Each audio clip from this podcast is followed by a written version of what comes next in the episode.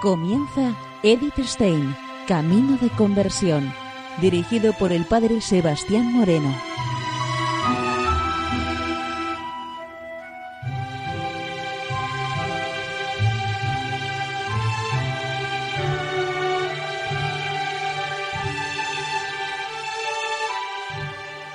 Muy buenos días, Nord de Dios. Seguimos conociendo a Edith Stein, Camino de Conversión. En esta emisión de hoy vamos a ver los ejercicios para la preparación de los votos solemnes, del 10 al 21 del mes de abril de 1938.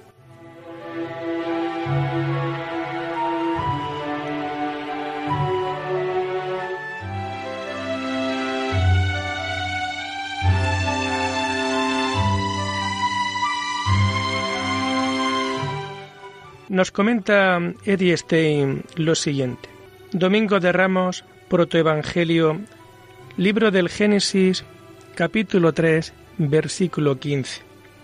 La enemistad de Satán es con la mujer y su descendencia. Jesús y María.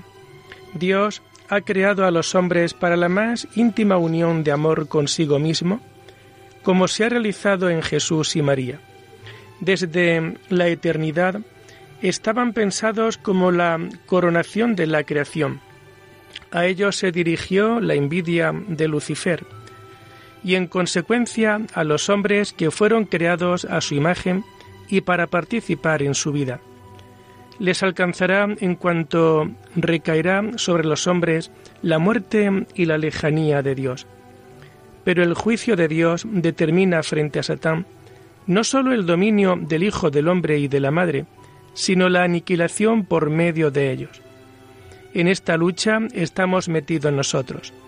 Satán intenta herirnos en el talón, esto es, hacernos incapaces para seguir el camino de Jesús y de María. Pero somos llamados a vencer bajo la guía de María. La serpiente nos incita al orgullo, a la desobediencia, al deseo del placer prohibido, a la ilimitada posesión y a su ilimitado derecho. María nos muestra el camino de la obediencia humilde, de la pureza auténtica, de la perfecta negación. Los santos votos nos hacen libres para Dios.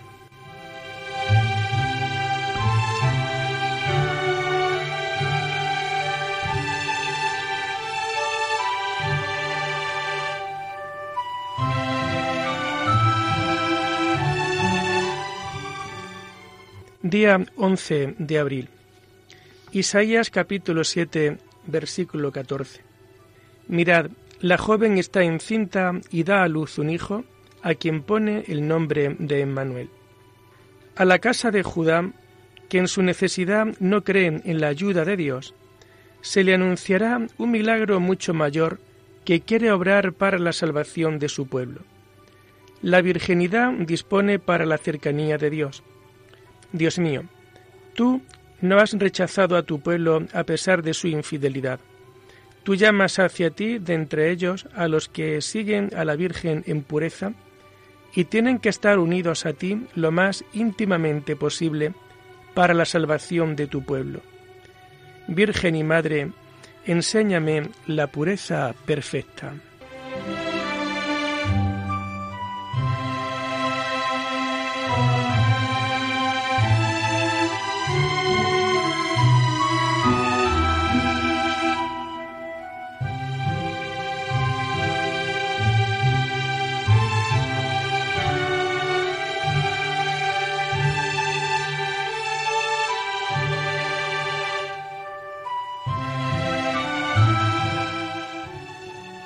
La Anunciación.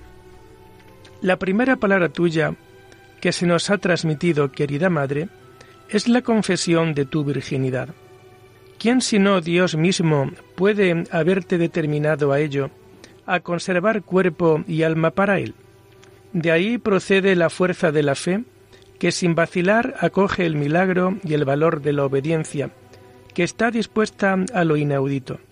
No desea otra cosa que ser introducido con todo su ser en la acción divina. Salmo 87. María, la morada de Dios.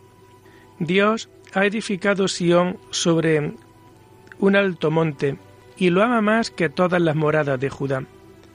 Todos los pueblos de la tierra tienen en él derecho de ciudadanía y es una ciudad de pura felicidad. Toda la creación es morada del Señor, pero se complace en estar con los hijos de los hombres, porque son capaces de recibir y de amar. Por su total entrega, María es receptiva como ninguna otra criatura al amor divino, muy distinguida por la plenitud de gracia y perfección sobre todas las demás criaturas. Su corazón está ampliamente abierto como los brazos de su Hijo, que en la cruz ha traído a todos así. Bajo la cruz, ella ha recibido la herencia de su Hijo. Como madre de los redimidos, ha recibido a todos en su corazón. En ella encontramos la vida divina y somos saciados con el deleite del paraíso.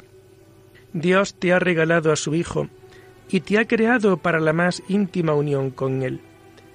Cuando su mirada se posa con profundo agrado en el Hijo predilecto, Él también te abarca con esta misma mirada a ti, que eres su viva imagen e inseparable de Él.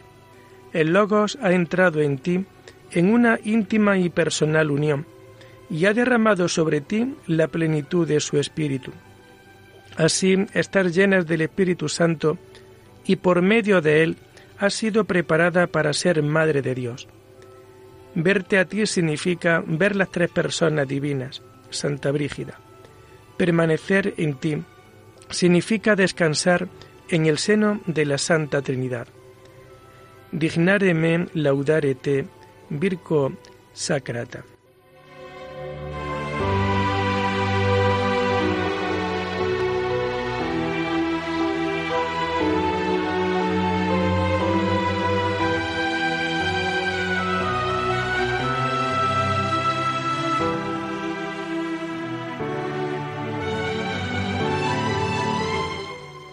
Eucaristía y Cruz, día 12 de abril.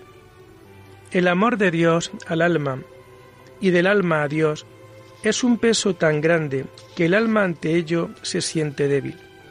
Ella desea flores y manzanas como fortalecimiento, esto es, Eucaristía y cruz.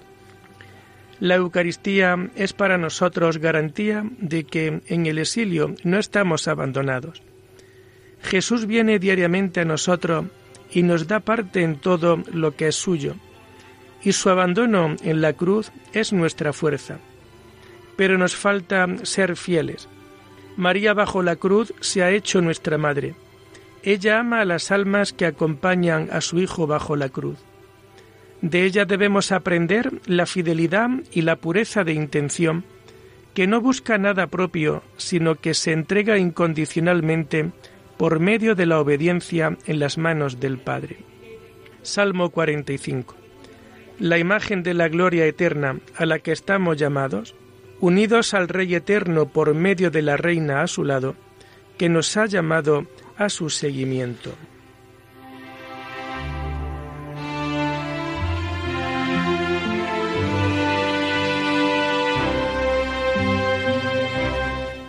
Visitación. Dios recibe a la Virgen que se ha entregado a Él como sierva para su servicio. Él la conduce a Isabel para llevar a cabo por María su primera gracia admirable. El Salvador la mueve a hacer el camino. Juan es el primero en sentir la presencia del Señor y por medio de él Isabel se llena de Espíritu Santo, quien le descubre el misterio de la Virgen. En el Magnífica se expresa el conocimiento de María, de que ella es elevada a mediadora de todas las gracias.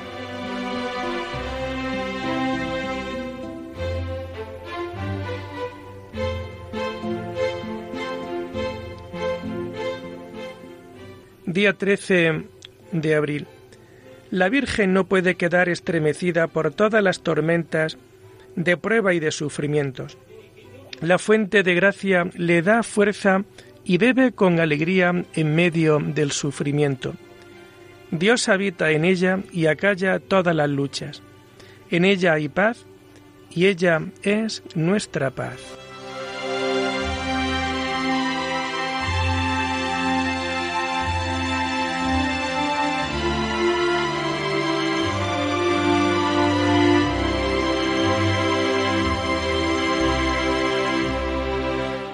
María en la última cena. La Sagrada Escritura no lo dice, pero no se puede dudar de que la Madre de Dios estuviera presente. Seguramente ella iba siempre a la fiesta de Pascua a Jerusalén y la celebraría junto con todo el grupo de Jesús. Ella se guardaba todas las palabras de Jesús en su corazón. ¿Cómo habrá recibido dentro de sí su discurso final? ¿Cuánto he deseado celebrar esta Pascua con vosotros? ¿No pensaba en ese momento en las bodas de Caná? Ahora era llegada su hora. Ahora podía dar él lo que entonces solamente pudo insinuar simbólicamente, el lavado de los pies. Él estaba entre ellos como uno que sirve. Así se lo vio ella durante toda su juventud. Ella misma había vivido así y seguiría viviendo así. Ella comprendió el sentido místico del lavado de los pies. Tiene que estar totalmente limpio el que se acerca a la Santa Cena, pero sólo su gracia puede dar esta pureza.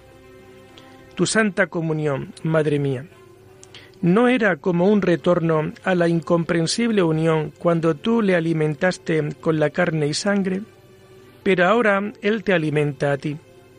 ¿No ves en esta hora ante ti todo el cuerpo místico que debe crecer con esta Santa Cena? ¿No la recibes ahora ya como madre, tal como mañana bajo la cruz te va a ser entregado? ¿No ves también todas las ofensas que bajo esta figura ha de sufrir el Señor, y así reparas el agravio? Oh Madre, enséñanos a recibir el cuerpo del Señor como tú le has recibido.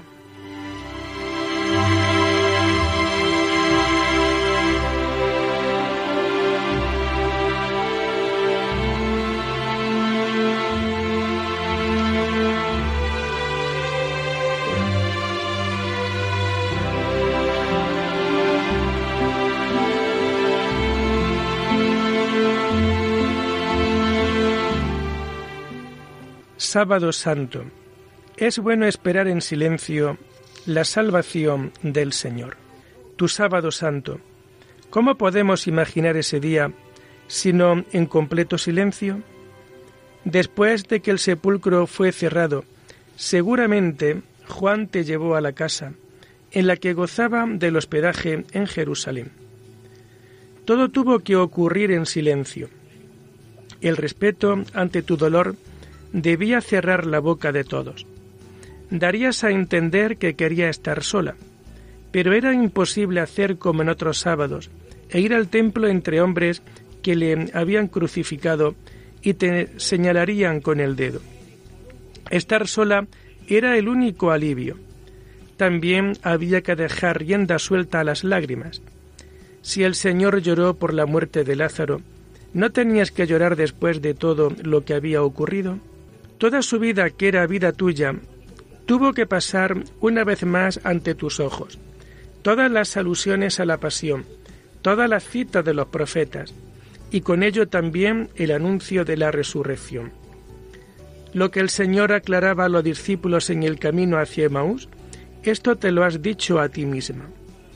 ¿No era preciso que Cristo sufriera todo esto para entrar en su gloria?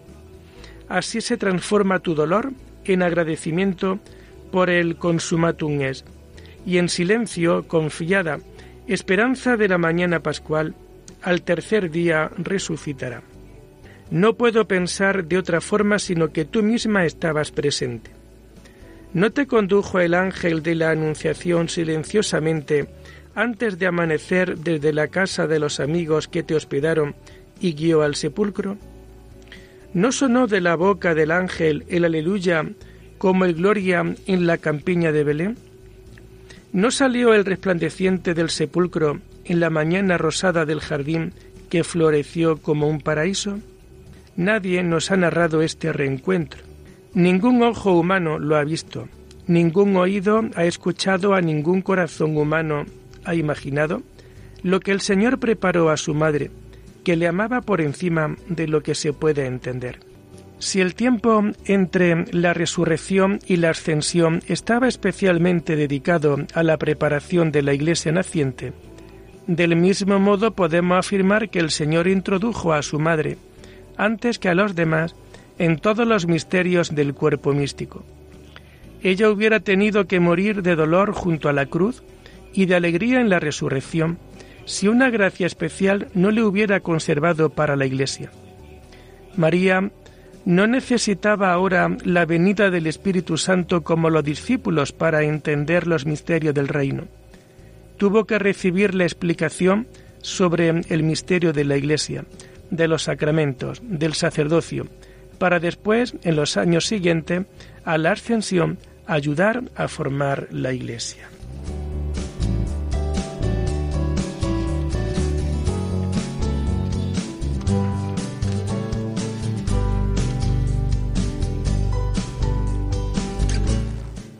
Domingo de Pascua.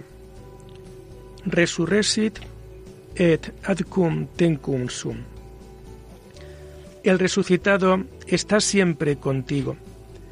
Creo, de hecho, que Él no te ha dejado nunca. El cuerpo resucitado no estaba atado a las condiciones del cuerpo eterno.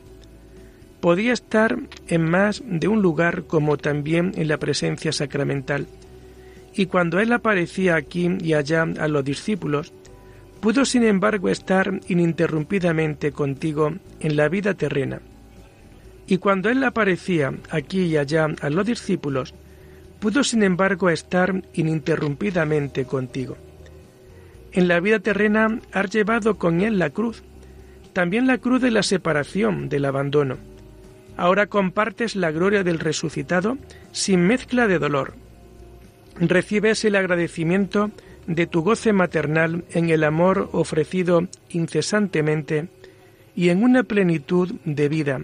Él ha puesto su mano sobre ti, y tú has puesto tu mano sobre mí, para que lleve con vosotros la cruz, por la cruz llegue a la bendita vida de la resurrección.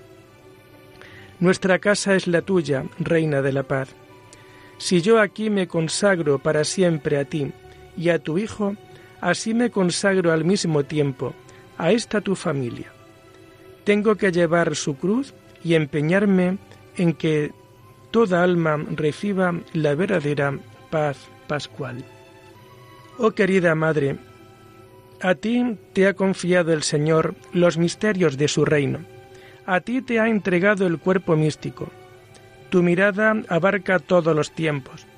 Tú conoces cada miembro, conoces su tarea e intentas orientarlo hacia ella. Tú has aceptado nuestra orden como la tuya. Tú has guiado tu historia. Tú has hecho surgir nuestra casa. Cada una de nosotras ha sido llamada por ti y tiene el deber de servirte. Te agradezco el que me hayas llamado antes de que yo supiera que la llamada venía de ti. No sé lo que tienes pensado conmigo, pero sí que es una gracia grande e inmerecida el que tú me hayas elegido como instrumento tuyo. Yo quisiera entregarme como un instrumento dócil en tus manos. Yo confío en ti, la más sabia, bondadosa y poderosa Virgen, que convertirás este pobre instrumento en algo útil. Ahora puedo celebrar la Pascua contigo, totalmente en silencio y escondida Ciertamente tú estabas con el Señor no lejos del sepulcro cuando vinieron las mujeres. Él se mostró a la Magdalena mientras los demás ya volvían a la ciudad. Pedro y Juan van después de escuchar el anuncio de las mujeres, después de reflexionar al encontrar el sepulcro vacío. Pedro quiere decirlo a los demás discípulos y en el camino se encuentra con el Señor según el relato de los discípulos de Maús en Lucas. Esto tuvo que ser más tarde, después de que los doce apóstoles habían dado a los demás la noticia del sepulcro vacío. Ciertamente, Juan se separó de Pedro para buscarte y traerte la noticia. Quizás ya habías vuelto a tu habitación y entonces fuiste con él al círculo de los discípulos y estabas presente cuando él, con las puertas cerradas, se puso en medio de ellos, pues este era un acontecimiento que concernía a la joven iglesia. Y así estás tú presente en medio de nosotros, porque tú eres el corazón de la Iglesia.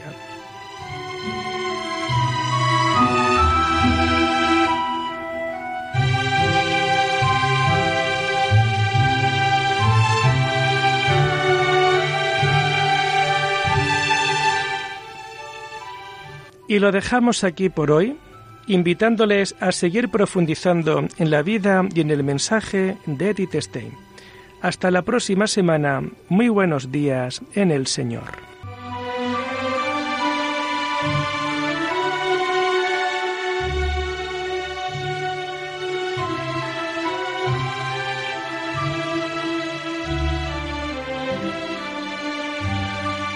Han escuchado Edith Stein Camino de Conversión con el Padre Sebastián Moreno.